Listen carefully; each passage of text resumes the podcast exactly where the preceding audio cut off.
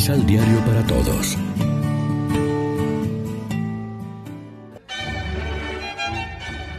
Proclamación del Santo Evangelio de nuestro Señor Jesucristo, según San Juan.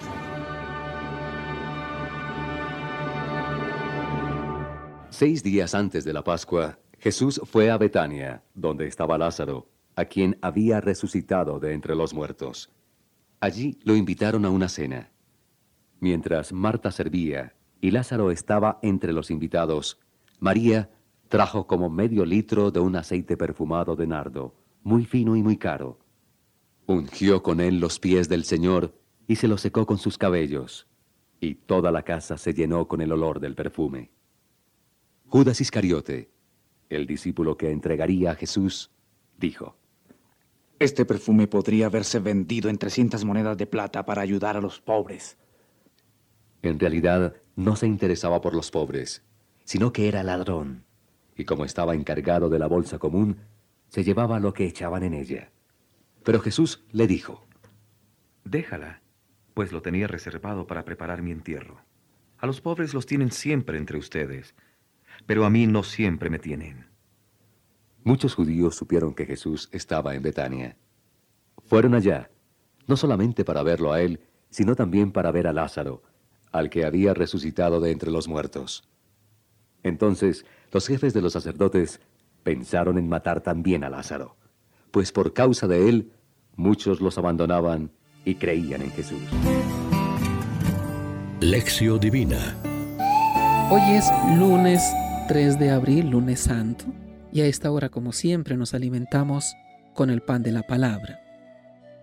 El pasaje que hemos leído en Isaías resuena casi al pie de la letra en los relatos que los evangelistas nos hacen del bautismo de Jesús en el Jordán.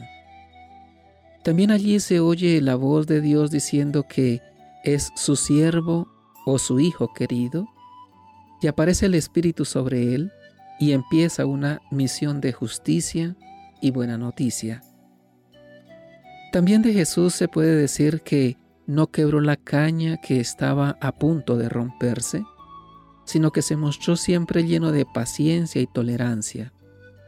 Más tarde Pedro, con un conocimiento mucho más profundo de Jesús, podrá decir que pasó haciendo el bien. También de él podrá decirse que devolvió la vista a los ciegos y se preocupó de liberar de sus males a toda persona que se encontraba sufriendo. Ayer celebrábamos con él su entrada en Jerusalén, con un gesto decidido de asumir sobre sus hombros el destino que nos hubiera correspondido a nosotros. El siervo camina hacia su muerte. Su unción previa incluida, nuestros ojos estarán fijos en él estos próximos días llenos de admiración.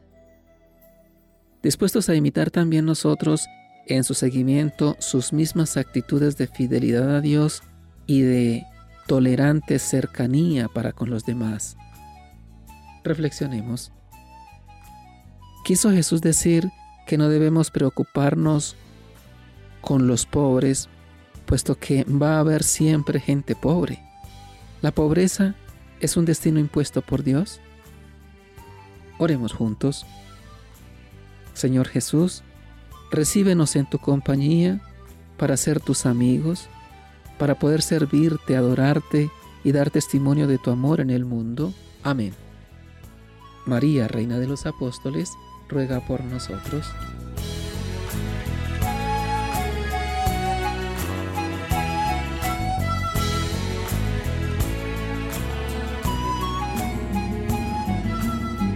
Complementa los ocho pasos de la Alexio Divina adquiriendo el emisal Pan de la Palabra en Librería San Pablo o distribuidores. Más información www.sanpablo.co